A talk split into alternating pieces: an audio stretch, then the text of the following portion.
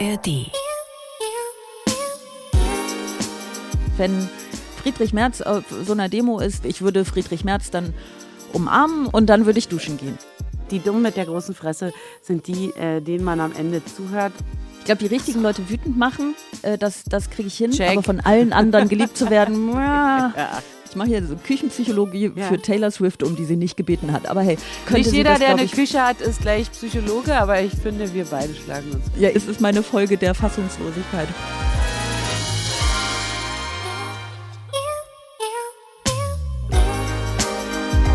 Extra 3. Bosettis Woche.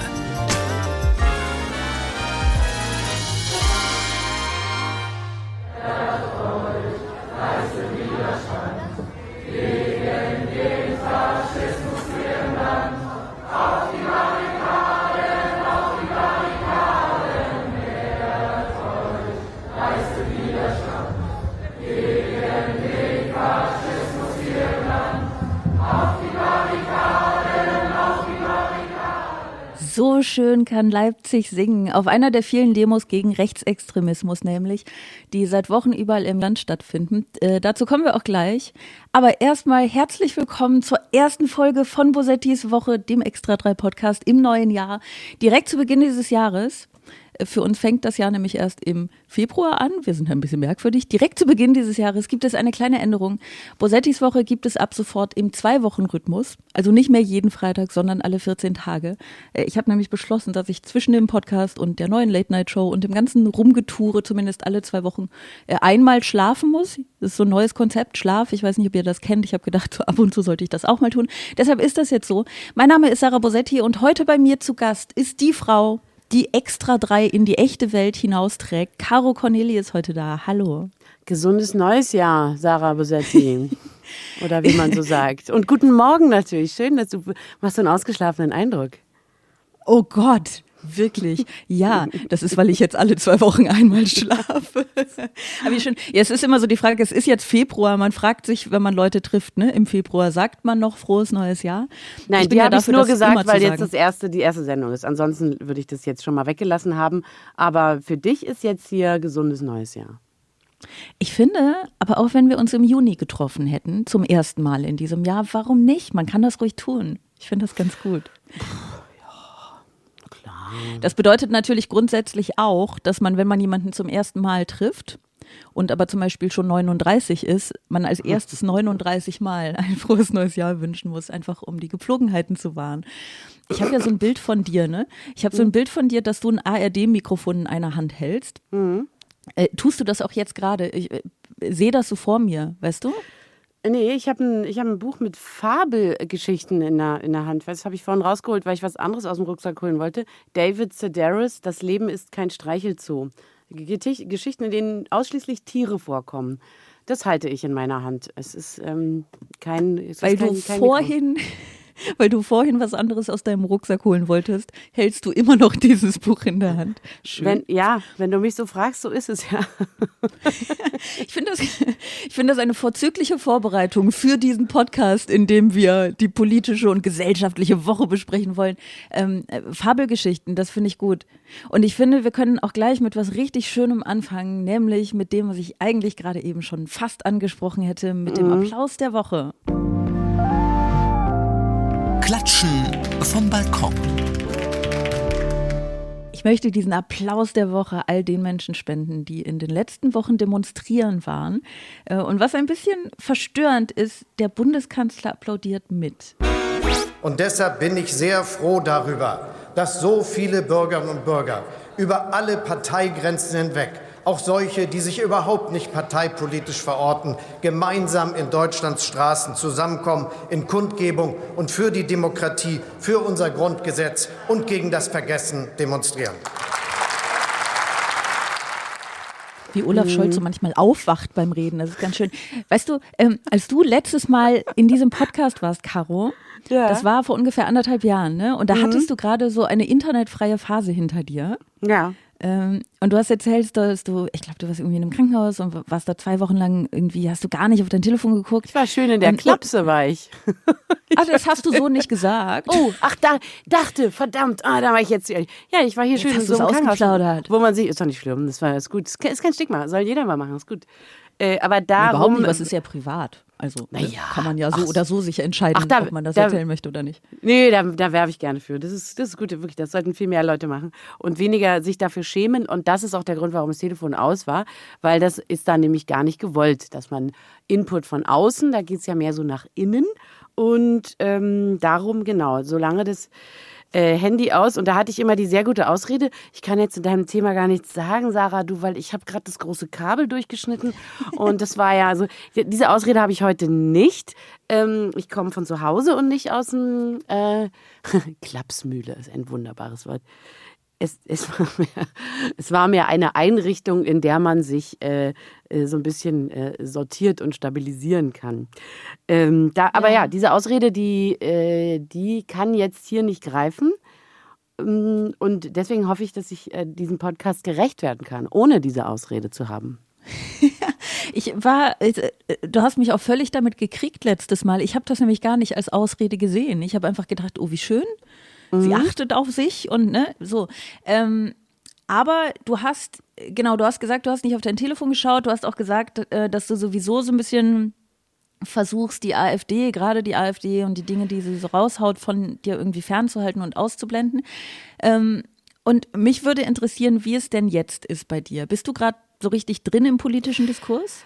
Also ähm, so richtig drin, das würde ich jetzt zum Beispiel, wenn ich mich mit dir vergleiche, äh, so nicht sagen, aber natürlich ähm, nehme ich Anteil. Letzte Mal habe ich gesagt, die AfD, ach, das ist wie so ein wütendes Kind, das man so im Augenwinkel hat und da denkt, ach, meine Güte, was plärt es denn jetzt schon wieder? Das hat sich natürlich komplett geändert. So kann man äh, die AfD nicht mehr ähm, nicht ernst nehmen. So, also vor allem nach diesen Geheimtreffen und diesen schrägen Plänen und all diesen Sachen, die in schlechte, schlechte deutsche Filme äh, passen, die zu Recht nach 23 Uhr laufen. Also so ganz, mehr, so wirklich so B-Movies. Aber das äh, scheint ja nun mal, oder was heißt es scheint, das passiert. Und deswegen muss man sich da jetzt ähm, muss man es erstmal begreifen. Dann muss man ähm, si- sich da auf jeden Fall positionieren. Das ist in dem Fall nicht schwer. Aber dann auch handeln im Sinne von an den Demonstrationen natürlich auch teilnehmen und auch mit den Kindern zusammen, finde ich, weil äh, ja, hier findet dann jetzt eben diese zeitige Politisierung statt, ne? wo man sagt, hier, guck mal, wir gehen jetzt hier aus einem ganz bestimmten Grund, äh, der, der total wichtig ist für uns alle, stehen wir jetzt hier im Nieselregen ähm, und das ist aber wichtig und wir machen das, obwohl es nieselt.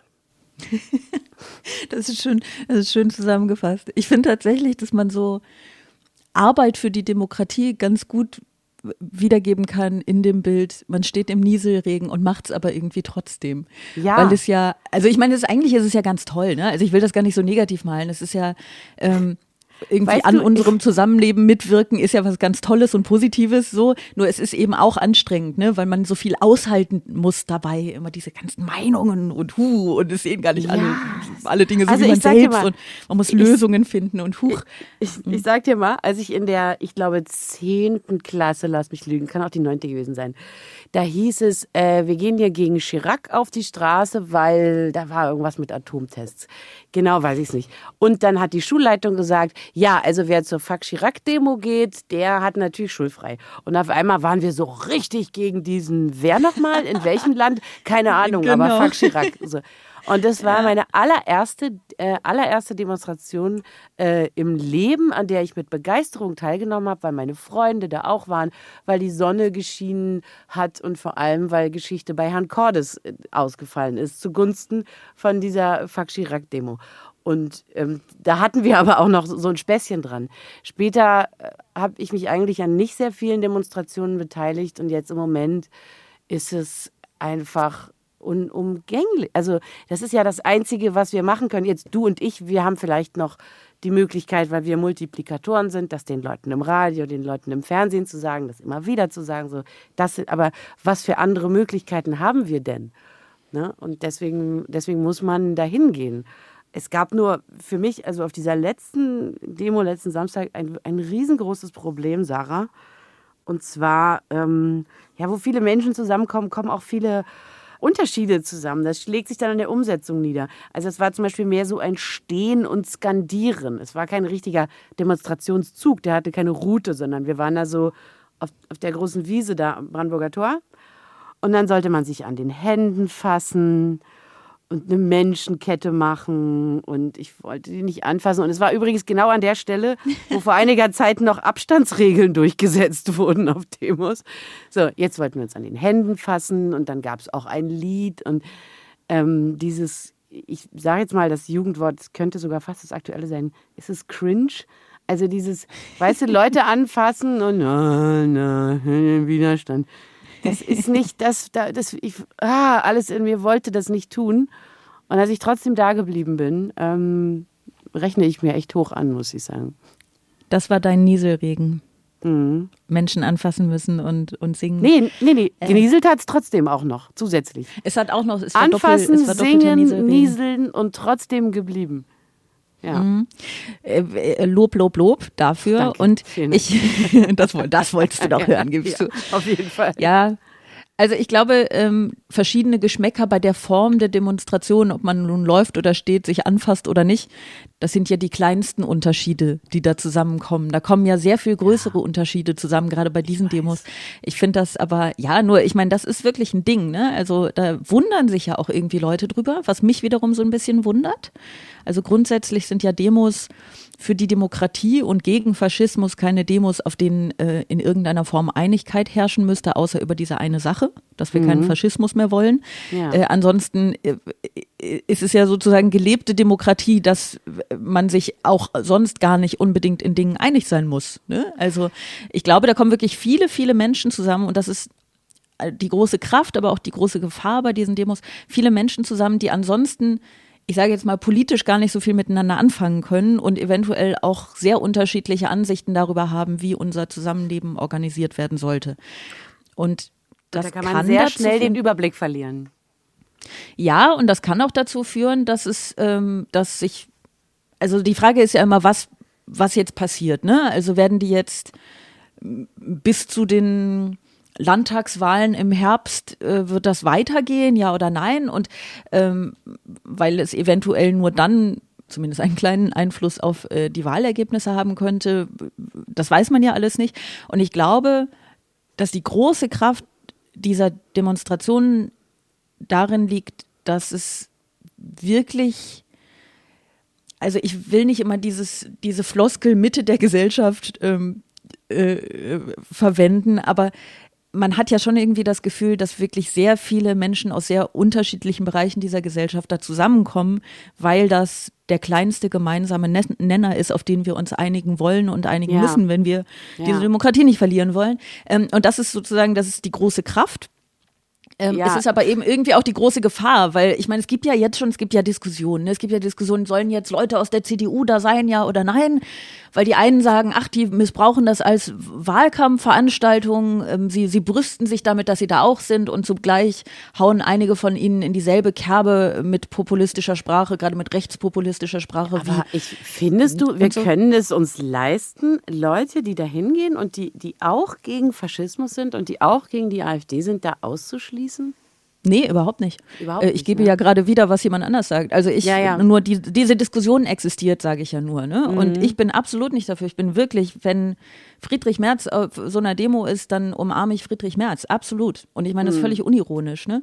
Ähm, nur es gibt Leute, die es anders sehen und es ist ja auch nicht zu verkennen, dass dieses Ding, ja, dann gehe ich auf so eine Demo, dann kann ich auch sagen, ich bin gegen Faschismus und dann mache ich aber weiter wie bisher, red nur über Abschiebung und, ähm, und, und benutze dieselbe Sprache wie die AfD das kann ich ja trotzdem verurteilen. Ne? Das ist ja. ja. trotzdem nicht richtig. Also für mich, ich würde Friedrich Merz dann umarmen und dann ähm, bitte jetzt sag das doch. Sage ich jetzt was ganz wieder. Böses und dann und dann würde ich duschen gehen. So ne? Also das das wäre das, weißt was passieren übrigens, würde. Wie, wie sie ihn was im Bundestag denn? nennen und zwar ohne irgendwie, also einigermaßen unironisch. Ah, Lord Voldemort sagen die.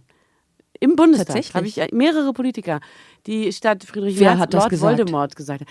Ach komm, ich bin ja nicht so fit mit solchen Namen. Ich war im Bundestag, ich habe alle möglichen Leute, zu, auch für Extra 3, für die Ampel, ähm, ich habe so mich als Ampel-Fan zu erkennen gegeben. Leute sollten gute Sachen über die Ampel sagen, das war der Witz, da gab es nicht so viel zu sagen.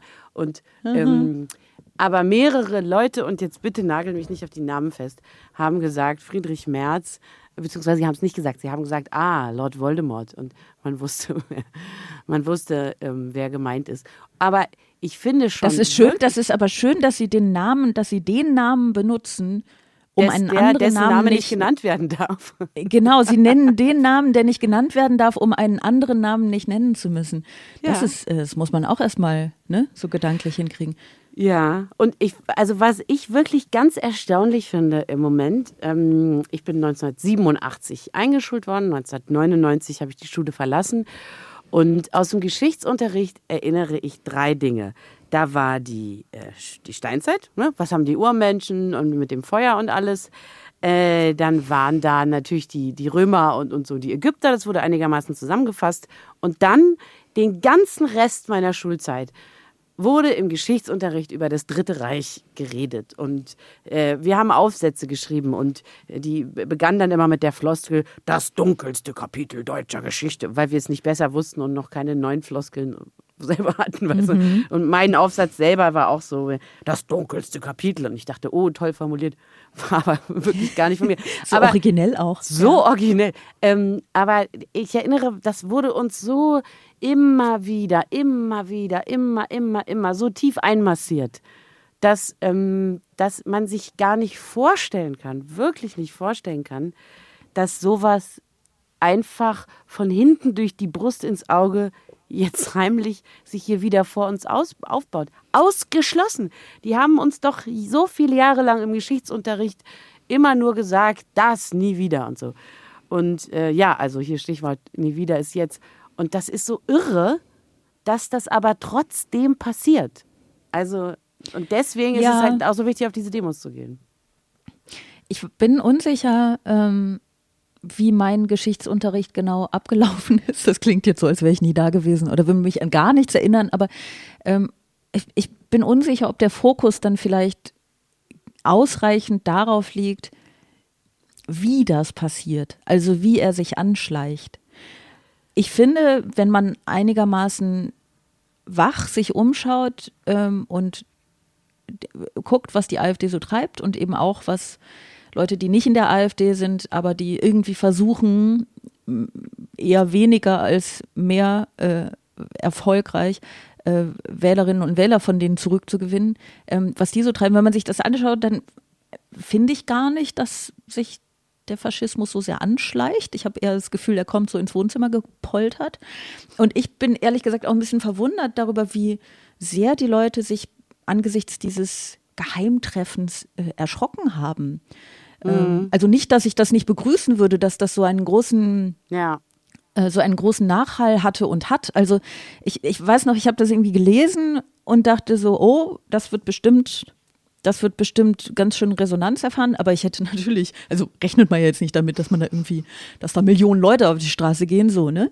Ja. Ähm, aber äh, tatsächlich wurde da ja nichts gesagt, was nicht auch vorher schon gesagt wurde von denen. Ne? Also da, das ist ähm, also das, Also das war ja alles da. Wie kann man denn so, wie kann man denn so weghören? Na, die reden tatsächlich, ich habe auch mal, ich habe irgendwie auch mal so den Twitter, das heißt nicht mehr Twitter, ne, aber so einen Twitter-Account der AfD Mhm. durchgesucht, weil ich ähm, gemerkt habe, dass sie in dem Moment, in dem dieses, äh, dieses furchtbare Wort Remigration Mhm. ähm, so auseinandergenommen wurde jetzt, ne, ähm, dass sie das erst recht benutzt haben, ne, dass sie irgendwie, dann dachte ich so, ah, guck an, jetzt wird das auseinandergenommen, versuchen sie es zu normalisieren. Ich habe mich aber vertan, sie haben das tatsächlich einfach, also ich habe es auch nicht zum ersten Mal gehört, aber sie haben das auch, ich sage jetzt nicht exzessiv, aber das, das tauchte schon lange auf. Ne? Also es ist wirklich nicht so, ähm, als Okay. hätte es diese Thesen vorher nicht öffentlich gegeben. Also hör Björn Höcker halt einmal zu. Und ich we- weißt du, was ich immer denke, was mich am meisten wundert, ist, ist nicht unbedingt, dass das passieren kann, ähm, ist nicht, dass sich das irgendwie anschleichen würde, sondern was mich wundert, ist, dass es alles so offen da ist. Also du musst wirklich, du musst denen doch nur einmal zuhören. Bei jedem Interview ist denke liebe ich, Sarah, genau das Problem. Da haben wir gerade drüber gesprochen, wie ich letztes Mal gesagt habe, ach, die AfD, dieses unzufriedene Kind im Nebenzimmer, da macht man halt die Tür zu, plär, plär, mir doch egal. Und das ist zum Beispiel, wie, wie ich es gemacht habe, weil ich das nicht gefährlich fand, weil ich eher belustigt war. Und da, das scheint aber eine sehr gefährliche Haltung zu sein, weil während man noch denkt, das kann einem alles gar nicht gefährlich werden, wird es das eben genau doch. Ich habe nicht ordentlich zugehört. Und genau Mhm. äh, deswegen war ich, war ich erschüttert, so wie viele.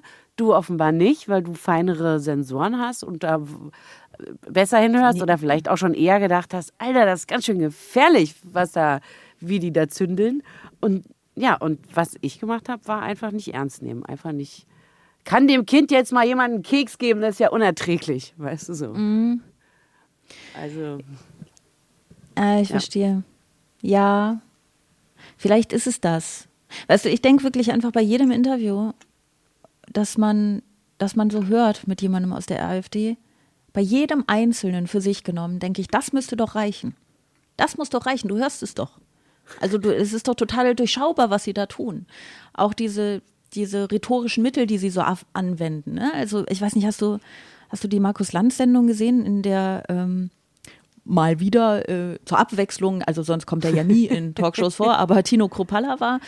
Ähm, und das ist, ähm, das war nicht gut. Also das war, ich fand jetzt zum Beispiel als Tino Kropalla bei Sandra Maischberger, weil ich fand wirklich, dass Sandra Maischberger das grandios gemacht hat. Was nicht die Frage beantwortet, ob man die Leute überhaupt einladen sollte. Ne? Aber wenn wir jetzt mal kurz von dem Punkt ausgehen, wenn sie dann da sitzen, sie hat das wirklich gut gemacht. Aber trotzdem ähm, werden dann ja wieder nur irgendwelche Schnipsel verteilt, in denen ähm, sozusagen den Leuten, die sowieso irgendwie AfD-affin sind, gesagt wird, guck mal, er zerlegt hier alle und das ist dann, was sie glauben wollen. Aber gerade bei, bei Markus Lanz, also ich habe dann so, ich habe das nachgeguckt, ich habe es nicht, ne, nicht linear im Fernsehen geguckt, sondern im Internet und dann habe ich irgendwann so angefangen durchzuskippen, weil ich, weil ich so, so ganz schwierig fand, äh, Tino Kropalla auszuhalten und egal wo ich hingeskippt habe, Tino Kropalla hat gerade geredet. Mit großer Intensität.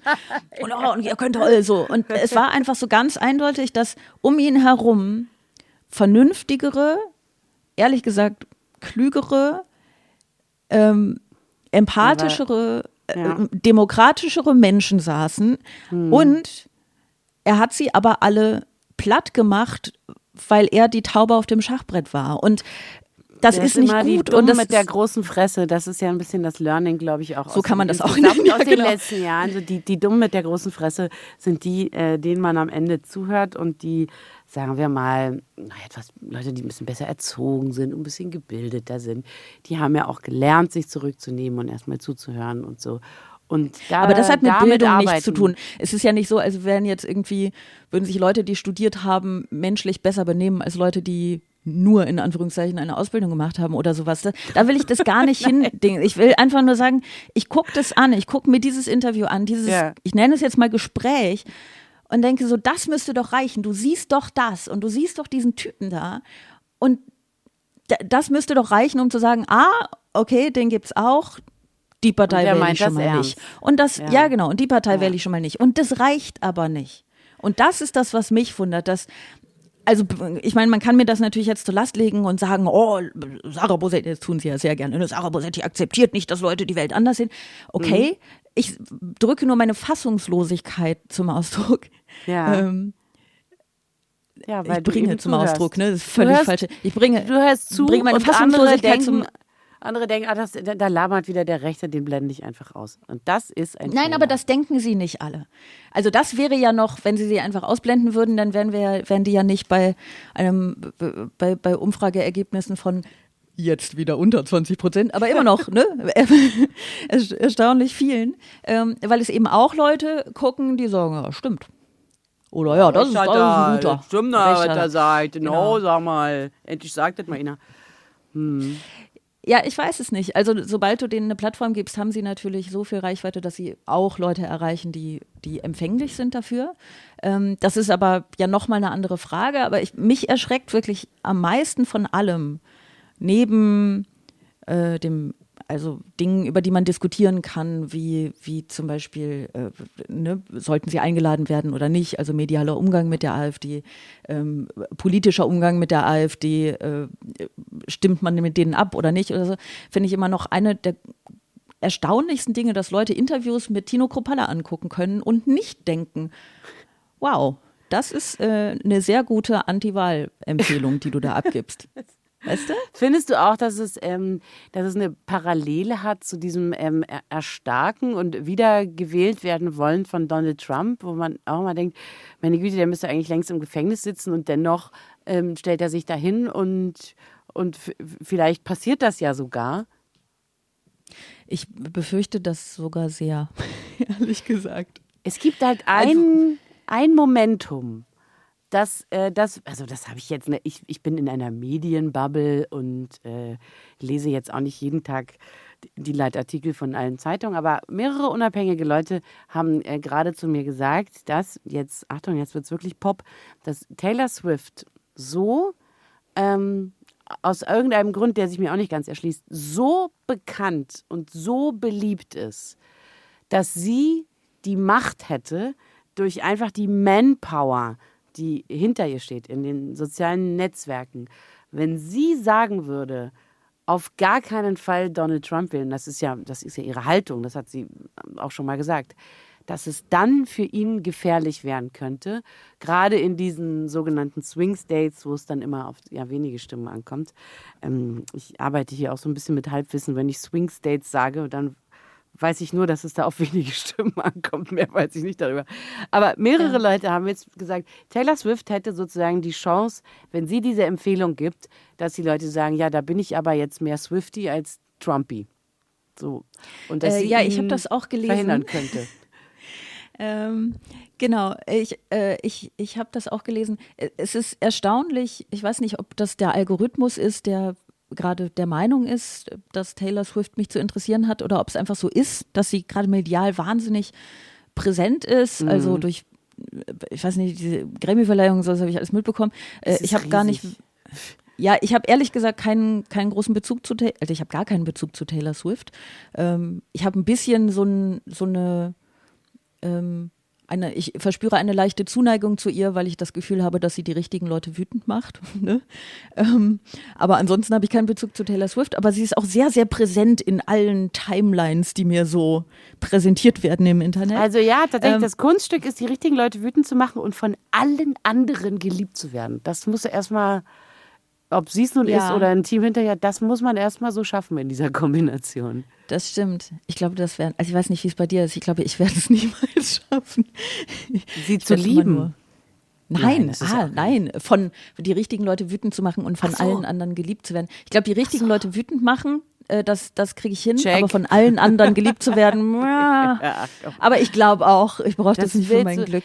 Sarah Bosetti, das willst du auch nicht geschenkt. Stell dir mal vor, du bist dieser Mensch, der, der so eine riesige Aufmerksamkeit den ganzen gottverdammten Tag hat. Wie sollst du da gesund bleiben? Also was musst du für eine Anstrengung unternehmen, um ähm, wenn du so gehypt und so auf jeden Tag die ganze Zeit auf ein Podest gestellt wirst, wie sollst du da noch in der Lage sein, dich kritisch zu hinterfragen, wenn alle Stimmen so laut sind, die sagen, du bist die Beste. So. Und, und ja. so Gesundheit innerlich, das ist ja durchaus ein Ziel, ne? dass man sagt, ach, hier habe ich mal Scheiße gebaut oder ja, dass man sich einfach selber kritisch hinterfragt. Und ich glaube, das ist wie bei Ludwig dem 14., ja, als er geboren wurde, haben alle gesagt, du bist einer unter Gott. Und, und niemand darf dir jemals was anderes erzählen, direkt nach Gott kommst du. Und wie soll denn dieser Mann, der konnte ja gar nicht gesund werden, weil alle ihm so krass erzählt haben, er ist der Allergrößte. Und zwar von Anfang an. Und das möchte ich jetzt gerne vergleichen. Taylor Swift und Ludwig XIV. Zu viel Zuspruch. Viel zu viel zu viel. Können die beide gar nichts dafür. Er ist reingeboren, sie ist irgendwie da so reingestolpert. Ähm, da kannst du, also ich wollte nur sagen, sie wird schon, sie wird schon gezielt dafür gearbeitet haben, nehme ich an, ohne jetzt die, den Werdegang von ihr zu kennen. Aber, aber so, ne? ja.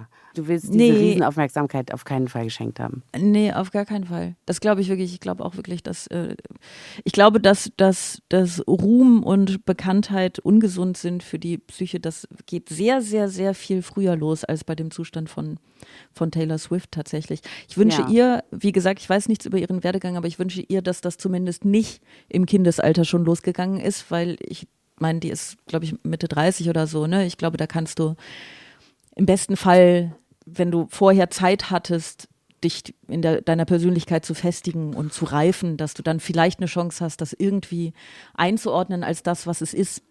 Mhm. Nämlich etwas, das nur bedingt mit dir als Mensch zu tun hat, weißt du? So. Ja, ja.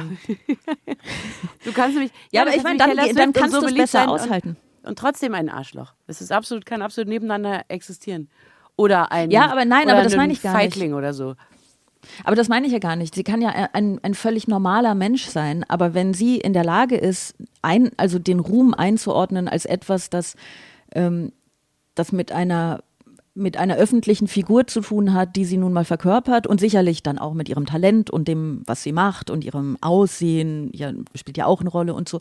Ähm, aber eben, dass das keine Verehrung von ihr als Mensch ist, sondern eine Verehrung dieses, die, dieser Phänomens. Figur dann könnte sie, also ich mache hier so Kü Küchenpsychologie Ja. für Taylor Swift, um die sie nicht gebeten hat. Aber hey, ähm, dann könnte Nicht sie jeder, das, der eine ich, Küche hat, ist gleich Psychologe, aber ich finde, wir beide schlagen uns. ja, ich sitze in einem Hotelzimmer in Karlsruhe, ne? Also wo, wo Küchenpsychologie betreiben, wenn ich, wenn ich hier. Ähm, aber ich glaube, dann ist sowas leichter einzuordnen und auch besser halbwegs gesund psychisch zu überstehen. Ähm, Sarah, darf ich einmal kurz so ein bisschen, husten? Das würde dir dann auch bitte darum. Gelegenheit geben, zum nächsten Thema überzuleiten. Ich halte so einen Ja, ich bin schnell leise, damit man das gut hört. Es ist eine prächtige Das ist- Erkältung, die ich hier schleppe. Bist du erkältet? Ich habe einen Anfängerfehler gemacht in der letzten Woche. Der passiert mir nie mehr. Und zwar bin ich immer morgens aufgestanden, habe schön äh, Anfängerfehler. Meinen, meinen Hustenlöser zu mir genommen. Und natürlich, damit der ganze Schleim sich löst, der klebt an der Lunge, aber der möchte ja abgehustet werden, dass man wieder frei atmen kann. Und direkt als nächstes habe ich Grippostat geschluckt. Und da befindet sich aber ein Hustenstiller drin. Und jetzt muss in meinem Inneren ein Kampf getobt haben, den niemand gewinnen konnte. Was will sie denn jetzt? Äh, sollen wir jetzt hier abgehustet werden oder stille sein? Ich verstehe nicht. Wa- Was ist denn da los? So. Und das, ähm, das also ich habe es drei, vier Tage gemacht und dachte immer, oh, das ist ja wirklich unangenehm in der Lunge. Bis ich dann begriffen habe, du kannst nicht zwei konkurrierende Medikamente auf dieses Schlachtfeldkörper loslassen und erwarten, dass alles gut wird. Du musst schon Oma die Packungsanleitung, die Bedienungsanleitung lesen. Packungsbeilage. Ist das schön. Es ist überhaupt nicht schön, es tut mir total leid, ich bin voller Empathie, ne, aber es Ist ist, ein so ein Learning, bisschen, ist einfach ein Learning. Ja, ich stelle mir den Film vor, die man diesen, so einen Kriegsfilm, den man Ja. zwischen diesen beiden, zwischen diesen beiden Medikamenten dann in deinem Körper. Okay, Nein, wir sollen So. uns jetzt hier losreißen von den Bronchien. Nein, wir werden jetzt weggeschleudert. Nein, das habe ich so verstanden. Überhaupt nicht. Ihr haltet jetzt Stille hier, ihr legt euch jetzt schlafen. Ja, so war das wahrscheinlich. Das ist schön. Wir sind ein bisschen abgedriftet ähm, und Taylor Swift ist schuld, natürlich. Nein, das ist völlig in Ordnung.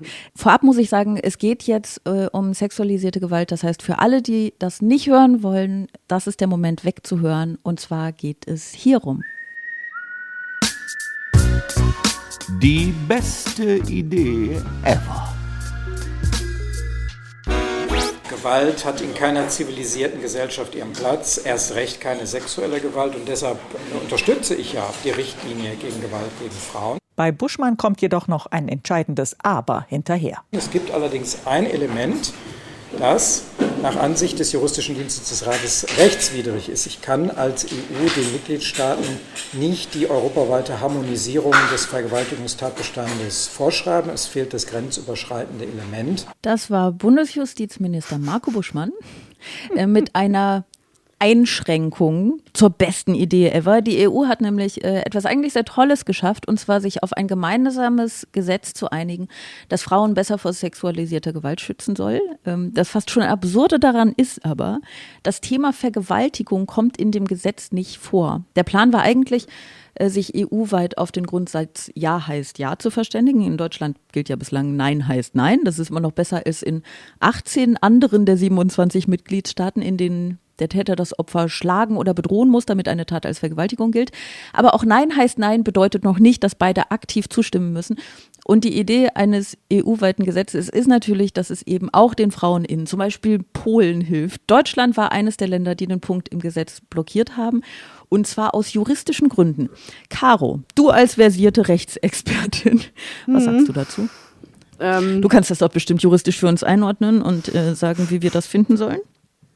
Also hat Marco Buschmann gesagt, eine Vergewaltigung ist keine Grenzüberschreitung oder habe ich das jetzt Nein, nein, nein, nein, nein, nein, nein, nein, er überhaupt nicht, gar ne? nicht. Also Marco, Marco Buschmann hat auch, also dieses, all das führt nicht dazu, dass die Situation für Frauen in Deutschland verschlechtert wird. Ne? Das will ich einmal kurz festhalten. Hm. Ähm, äh, nein, er argumentiert, dass äh, um es zu einem EU-weiten Gesetz zu machen, ähm, müsste das äh, grenzüberschreitend nicht im Sinne von zwischen zwei Menschen, sondern im Sinne von äh, zwischen den Ländern, den Mitgliedstaaten der EU grenzüberschreitend sein. Ne? So. Ähm, und deswegen äh, übersteige das in dem Bereich die Kompetenzen der EU und sei deswegen angreifbar und deswegen könne man das nicht machen. Es ist eigentlich nicht die Frage, wie hart jemand bestraft wird für ein bestimmtes Vergehen, sondern in dem Fall ist die Frage, was als Vergehen gilt. Ah, So. okay. Ähm, und es herrscht tatsächlich durchaus Uneinigkeit darüber, äh, ob dieses Veto nun juristisch notwendig ist oder nicht. So, also ne, ähm, ob das gegangen wäre oder nicht, ein EU-weites Gesetz, das, zu, das einheitlich für alle EU-Staaten gilt, inklusive dieser Vergewaltigungsklausel nenne ich es jetzt, auch wenn es falsch ist, dieses Paragraphen, wie auch immer, ich bin juristisch eben auch nicht bewandert, äh, zu machen. Aber es, das ist eben genau der Punkt. Ich will mich ehrlich gesagt, es war ein bisschen eine, eine Quatschfrage gerade, ich will mich ehrlich gesagt gar nicht in dem Punkt verlieren, dass wir das jetzt juristisch bewerten, weil wir sind ja, vermute ich, beide gar keine nicht. Nee, das genau. nicht. Ähm, ich finde nur zwei Sachen darin interessant. Und zwar erstens finde ich interessant, dass in 18 von 27 Mitgliedstaaten offenbar immer noch so ein, so ein Bild einer Vergewaltigung vorherrscht, das, sagen wir mal, nicht unbedingt repräsentativ ist dafür, was, Gewalt, was Vergewaltigungen sein können. Es herrscht offenbar in 18 von 27 Mitgliedstaaten in der EU immer noch so ein Bild einer Vergewaltigung vor, in der irgendwie die irgendein Vergewaltiger nachts fremde Frauen von der Straße in die Büsche zieht. Und das existiert natürlich auch, aber das ist ja eben auch nicht Es alles, ist ein was weites existiert. Feld, wie man so schön sagt. Ja, und in ganz vielen Fällen ist es ja eben so, dass ne, die, dass die, das Opfer den Täter kennt oder die Täterin, Ja. aber andersrum Ja. ist es ja sehr viel häufiger. Ja. Ähm, und dass das irgendwie, dass das Menschen sind, die man nicht nur kennt, sondern eventuell auch mag, zu denen ein Vertrauensverhältnis besteht, ähm, dass Angst eine große Rolle spielen kann, ohne dass eine konkrete Drohung ausgesprochen wird oder dass ne, irgendwie ähm, dass mit, mit irgendwelchen Schlägen gedroht wird oder sogar geschlagen wird. So. Und das ist so ein bisschen so ein, so ein ah, weißt du, was äh, Upskirting ist? Upskirting? Das, äh, ah ja, na klar, wenn man seinen Rock hochzieht. Nee, das wäre ja freiwillig. Upskirting ist, wenn äh, jemand unter den Rock filmt oder fotografiert. Ah, Weißt du, so von un ja, okay. Achso, Rolltreppe oder so. Oder, ähm, oder, Zum Beispiel, Oder auf wo so, immer auf so, sich so da- Toilettenkabinen, das, sowas, oder? Ja, genau. Ir- Irgendwie sowas. Also wenn, äh, genau. Also wenn Leute irgendwie von unten in den Rock reinfilmen, ähm, gibt äh, Menschen, die tun das. Also Upskirting ist nicht, wenn man den Rock freiwillig hochhebt. Halten wir das bitte fest. Nee, ja, halten wir fest, genau. Und das war so ein Fall, da äh, ging es nämlich vor ein paar Jahren drum, dass das irgendwie ähm, äh, äh, strafbar sein soll. Und das war so ein Fall, das habe ich gehört und dachte, what the fuck, das war bis jetzt nicht strafbar. und ähm, ich, äh, um jetzt den Bogen zu unserem Thema zurückzuschlagen, Ja. hatte bei dieser Geschichte, dass in 18 von 27 Mitgliedstaaten ähm, sozusagen etwas nicht als Vergewaltigung gilt, wenn nicht konkret gedroht oder geschlagen wurde. Ähm, da da habe ich so einen ähnlichen Effekt, dass ich denke, was, das ist der Zustand und der wurde nun nicht geändert. Also, das ist schon ein bisschen krass, oder? Tino Krupalla hören Leute wirklich bis zu Ende zu? So, ja. so ähnliche, ja. Also, aber es ist, es ist meine Folge der Fassungslosigkeit heute. Ja, und, und völlig zu Recht. Also das, das wollte ich jetzt überhaupt nicht ins Lächerliche ziehen. Ähm, die Frage ist hier wieder, äh, wie, wie, ich das vielleicht eingangs auch schon mal gesagt habe, was, äh, was sind unsere Möglichkeiten? Also was können wir ganz konkret, außer äh, zum Beispiel empört zu sein, leisten?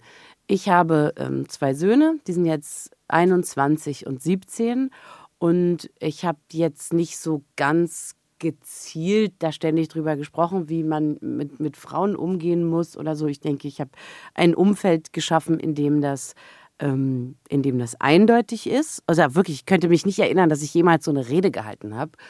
Ähm, und habe aber irgendwann wirklich begeistert festgestellt, dass meine beiden Söhne auf, äh, auf, auf unterschiedliche Art und Weise einen, einen großen Respekt haben vor Frauen, jetzt konkret den, den Mädchen, mit denen sie äh, liiert sind. Mein großer Sohn zum Beispiel hatte lange eine Freundin, die, die konnte nicht so gut U-Bahn fahren, das, hat, hat ihr Angst gemacht. Dann hat er, ohne das irgendwie groß zu erwähnen und ohne mit der Wimper zu zucken, so immer Pläne geschrieben, wie man dieses und jenes Ziel auch mit der S-Bahn erreichen kann, damit sein Mädchen also äh, nicht U-Bahn fahren muss. War eine Selbstverständlichkeit.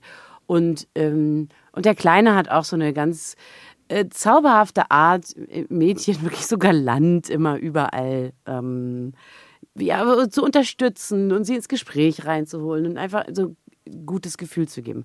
Das ist, wenn man so bei sich selber guckt, ich habe aus Versehen irgendwas da gut gemacht und bin stolz, dass ich zwei junge Männer ins Leben schicke, die für Ups Skirting nicht in Frage kommen und die definitiv niemandem zu nahe treten werden. Ähm, so, das ist, das ist das, was, was ich dazu, was mir dazu einfällt. Das kann man selber machen, wenn man Söhne hat. Ansonsten passieren diese Dinge ständig, die passieren auch in so komischem Gewand, dass du das vielleicht juristisch auch gar nicht greifen kannst. Weißt du, jemand, der dir immer wieder einen komischen Spruch drückt und irgendwann hast du Angst davor, den kannst du ja wahrscheinlich auch nicht so richtig juristisch belangen, aber er macht dir Angst und er verfolgt dich vielleicht in deine Träume oder so. Weißt du, weißt du, was ich meine? Mhm. Das klingt nicht so, als ob du das wüsstest. Doch, doch, doch, nee, ich wollte dich nur nicht ja? unterbrechen. Doch, ja, ich, also weiß, so, was du meinst. So Keine was, Sorge. Ne? Also was ist, was ist mein Handlungsspielraum? Wenn, wenn, wenn die AfD völlig am Zeiger dreht, ist mein Handlungsspielraum im Radio und in diesem Podcast hier zu sagen, Leute, wählt auf keinen Fall die AfD und auf die Demos zu gehen. Und wenn, äh, und wenn Männer Frauen zu nahe treten, auf welche Art auch immer, die den Frauen unangenehm ist, dann kann ich eigentlich nur, und ich war jetzt in der glücklichen Position, dass ich eben zwei Jungs sozusagen auf die Welt loslasse, das gemacht haben. Respekt mhm. und liebevoller und sensitiver Umgang mit dem, mit dem anderen, mit dem anderen Geschlecht. Und ja. ja, ansonsten ist man immer so hilflos bei diesen Sachen. Also es ist so, ja, hilf, ist hilflos. Immer wenn ich das höre, denke ich, ja, gemein, ihr tut den Frauen weh und ihr habt keine Ahnung. So. Ich finde, ähm, ich finde das aber ganz interessant, weil es ja bei vielen Themen so ist, dass wenn man das sich das große Politische anschaut, man nämlich genau in so einem Gefühl der Hilflosigkeit verharren könnte, ne? also dass man da so reingerät ähm, weil es so groß ist, weil man irgendwie genau. denkt, oh, was habe ich jetzt mit EU-weitem Recht zu tun? Ne? Wie, was habe ich damit zu tun, wie es Frauen in anderen Ländern geht und ich kann ja jetzt auch nichts dran ändern, ob wir jetzt, ob jetzt ein Gesetz geschaffen wird, das denen allen auch hilft, ja oder nein und so.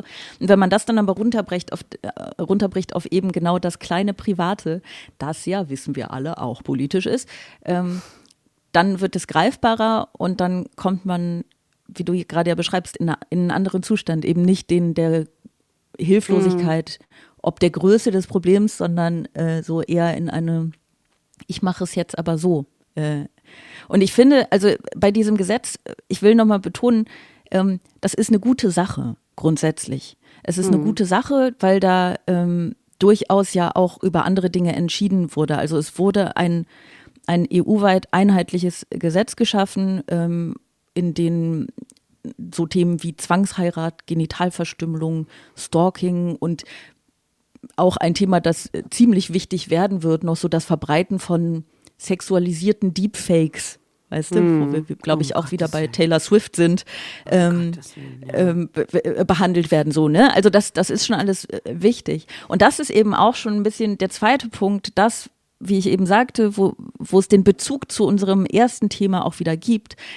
Ähm, und zwar das, was äh, Bundesfamilienministerin Lisa Paus vor der Einigung auf das Gesetz schon gesagt hat. Ich bin sehr zuversichtlich, dass ähm, es am Ende einen guten Kompromiss auf europäischer Ebene geben wird, dem Deutschland auch zustimmen wird, weil jetzt ist die Zeit für diese EU-Gewaltschutzrichtlinie. Sie wissen, wir sind kurz äh, vor dem Ende der Legislaturperiode dieses Europäischen Parlaments und wenn wir das jetzt nicht hinbekommen, dann habe ich tatsächlich die Sorge, dass es auf Jahre hinaus keine effektive EU-Gewaltschutzrichtlinie geben wird. Und das finde ich nämlich, das ist das Zweite, was ich an diesem Thema so spannend finde. Die EU hat sich jetzt ähm, also nicht zuletzt auch auf diesen Kompromiss eingelassen, weil sie das Gesetz halt unbedingt noch in dieser Legislaturperiode beschließen will. Und zwar Mhm. wahrscheinlich auch, weil nach der nächsten Europawahl, die ja nun mal schon im, im Juni ist, Mhm. so ein Erdrutschsieg der Rechtspopulisten droht, dass halt niemand ernsthaft glaubt, dass nach dieser Wahl noch es irgendeine Chance darauf gibt, dass Frauenrechte großartig irgendwie Priorität haben. Und ähm, dann wären Gott, ist natürlich wirklich- halt ist auch es diese anderen so? wichtigen Punkte verloren, weißt du? So, Also, also, Sarah, das, das, was bist- ich gerade beschrieben habe. Du bist besser, äh, du bist viel, viel besser im, im, im Thema als ich. Aber ist das, ist das wirklich das, was du, was du glaubst, was auf uns zukommt? Alle rechten Erdrutsch und alles, was gut war, wird wegignoriert? Ist es, ich frage das jetzt relativ naiv, weil ich manchmal nicht so genau hingucke. so, das wirklich gar nicht wissen will. Ist das wirklich das, was passiert? Nein, das ist nicht das, was passiert. Wir werden uns bis Juni und auch bis Oder zum ist das der Herbst, größte bis zu den Landtagswahlen Unfall? werden wir uns zusammenreißen und raufen. Und ähm, es wird alles gut, Caro. Mhm. Nein, es wird nicht. alles, alles gut. Ja, ich finde nur, unabhängig jetzt tatsächlich mal unabhängig davon, ähm, wie diese Wahlen ausgehen werden, Mhm. ist das halt so ein Beispiel dafür, wie Rechtspopulismus Einfluss auf politische Entscheidungen hat, bevor er überhaupt gewählt wurde. Also Mhm. die sind ja gar nicht gewählt. Und ich meine, du hast gerade Lisa Paus gehört.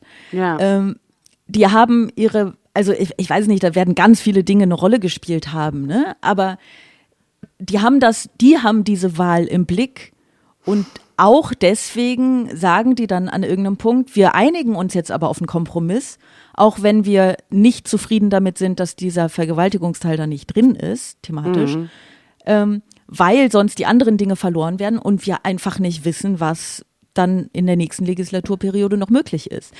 So, das heißt, das beeinflusst jetzt schon die Politik, obwohl es eben noch gar nicht passiert ist. Ne? So, ähm, und das finde ich, das finde ich schon irgendwie ein bisschen. Ich finde es vorausschauend, das heißt, ich finde es sinnvoll, so Ja, zu ja, denken, ja, aber ich finde es auch total deprimierend.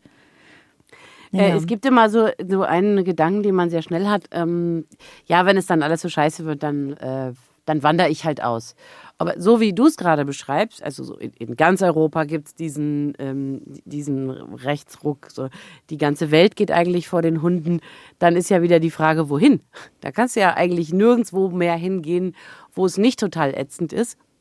Dann stellt sich wieder die Frage, okay, was kann ich als einzelner Mensch in meinem Mikrokosmos tun, um meinen Überzeugungen gerecht zu werden, um den, ne, um den Menschen das Gute weiterzugeben, auch wenn ich das ganz große Unglück damit nicht verhindern kann.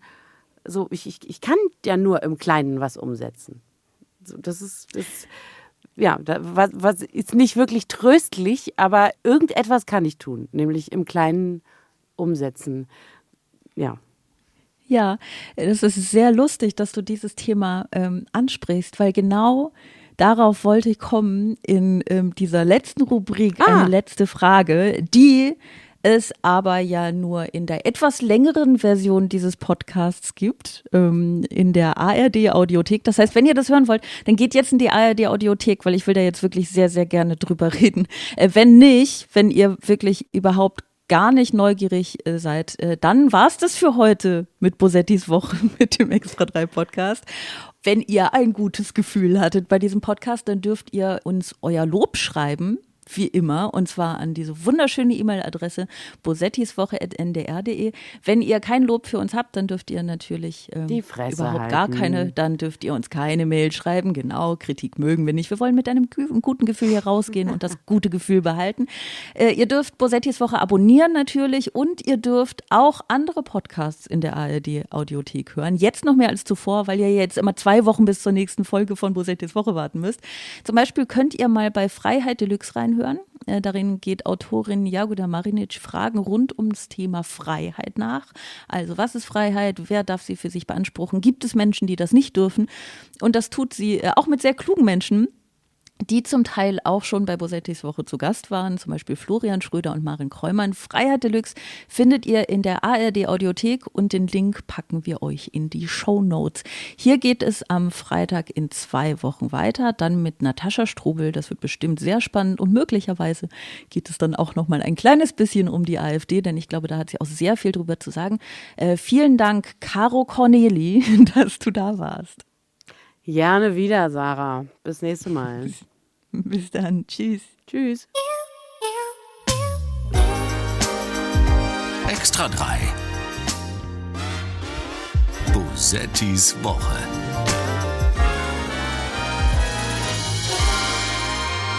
Ein Podcast vom NDR